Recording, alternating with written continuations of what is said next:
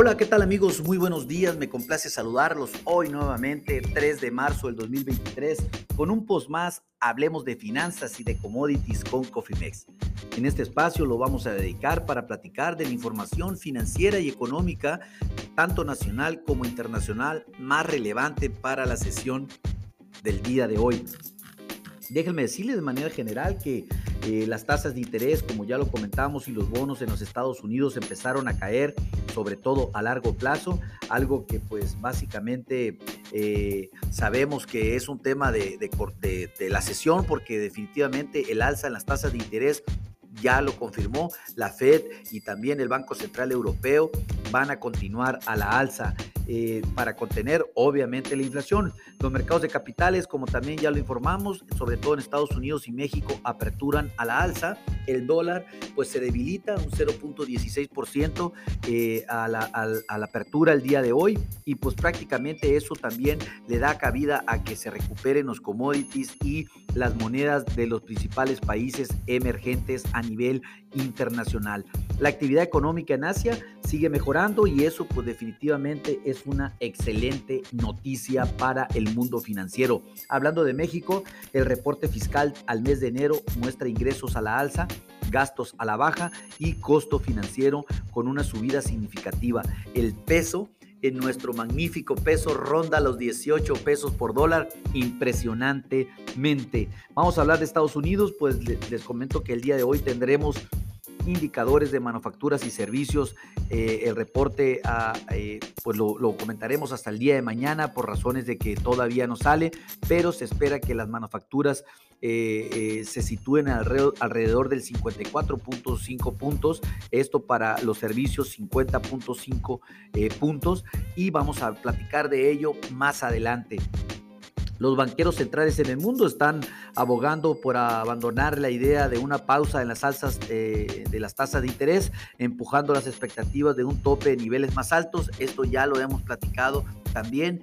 Sin lugar a dudas, el mercado está esperando que continúe, que continúen las alzas y así van a suceder. Por parte del gobierno de Estados Unidos impone cuotas arancelarias a muchas empresas chinas que considera que ponen en riesgo la seguridad nacional y los objetivos de política exterior. Estas empresas, sobre todo en el ramo de la tecnología, Microsoft alivia los límites de los impuestos por, eh, por el chatbot eh, y en Brinks y ahora podrá hacerse hasta seis preguntas por sesión, 60 máximos por día. Eh, la semana pasada el límite era, era, impuesto era de 5 y 50 respectivamente. No entendemos por qué el de los límites, pero eh, ahí está. Los futuros del mercado de capitales, como lo comenté, a la alza, le están a Poor's casi el 0.5%, Nasdaq el 1%. ¿Qué sucede en Europa? Se dio a conocer el índice manufacturero y sobre todo de servicios del Reino Unido, el cual registró un aumento a 53.5 puntos de 48.7 puntos registrados en el mes de enero. El resultado fue ligeramente superior a las expectativas, pero un excelente resultado. La balanza comercial alemana registró una muy buena recuperación también al mes de enero al subir a 16.700 millones de euros, tan solo 11 de los 11.000 millones de euros esperados y de los 10 mil millones de euros reportados en el mes de diciembre. Este resultado en la balanza es producto de un buen desempeño en las exportaciones, las cuales crecen hasta el 2.1% del 1.5% esperado por parte del mercado y de una caída del 5.3% en el mes de diciembre, si ustedes lo recordarán increíblemente. Eh, y pues obviamente en una baja en las importaciones del 3.4%. Eh, los, los niveles de la balanza se acercan a los previos antes de la pandemia, lo cual una muy buena noticia dentro de un contexto complicado para la zona euro y sobre todo para Alemania. Los mercados de capitales mixtos el FTC baja el 0.26% eh, ante las expectativas de que el Banco de Inglaterra apriete mucho más eh, el tema de las tasas de interés. Es algo que definitivamente va a suceder. El DAX sube el 1.34% y el CAC 40 sube el 0.6%.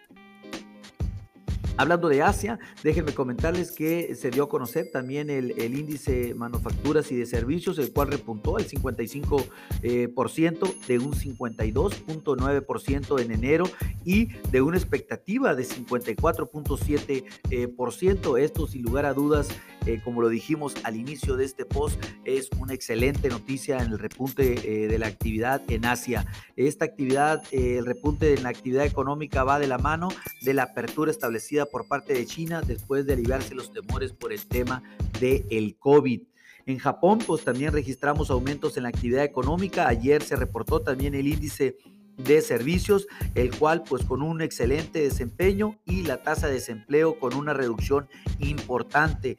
Los mercados de capitales en la zona con buenos desempeños, el níquel de Japón subió 1.6%, Shanghai el 0.5%, el Hansen el 0.7% y el Sensex subió el 1.5%. ¿Qué sucede para México? El reporte de las finanzas públicas al mes de enero eh, se reportaron y con los siguientes resultados sin mayores de, pues sin mayores eh, noticias, los ingresos totales crecieron 6.3% a una tasa anual, los petroleros 11.2%, los no petroleros 5.6%, ICR 9.8%, IVA 1.8%, JEPS cae 6.6%, pero el impuesto sobre gasolina registra un ingreso, a diferencia de lo registrado hacia finales del año pasado. El gasto cae un 0.9%, buena noticia, los servicios personales caen 2.7%, los de operación 5.7% y de capital 53.7%. El costo financiero es el registro eh, con mayor incremento, con un aumento del 37.10%. El tremendo aumento de las tasas de interés entre enero del 2022 y enero del 2023 es el claro manifiesto de este incremento. Eh, bueno, en una encuesta realizada por Banjico, eh, se establece que la inflación para el 2023 sube al 5.19% en la encuesta. Eh, esto pues obviamente eh, recordemos que en la, encuesta anterior habían informado que esperaban 5.34%. En el crecimiento del PIB lo suben al 1% al 1.16%. Esto por nosotros sí creemos que va a terminar un poco más alto en este, en este rubro, sino cercano al 2%, un poco más incluso. Eh, el grupo AMSA pues llega a un acuerdo con grupo de inversionistas, vende la gran parte de su participación accionaria para poder salir de este bache financiero que eh, lo obligaba prácticamente a liquidar la compañía. Bueno, eh, prácticamente se recuperan y en este momento AMSA pues va a realizar y va a iniciar operaciones nuevamente, pero ya con un control accionario por parte del mercado exterior. Eh, la plataforma de compraventa de divisas eh, eh, Visto entra a México afiliada con Mastercard y que funcionará con tarjeta de débito también para las compras de los establecimientos afiliados a Mastercard en todo el país. Pues una noticia para todas las personas que les gustan la criptomoneda, pues van a poder hacerlo sin ningún problema. esto es lo que acontece, mis amigos, a nivel internacional. Recuerden, activen sus estrategias de administración de riesgos. Si no la tienen, pues llámenos. Con gusto podemos realizar un traje a la medida. A nombre del equipo de Cofimex y mío propio José Valenzuela, le doy las gracias por su atención y no obstante les recuerdo que lo peor es no hacer nada. Pase un hermoso día. Hasta luego.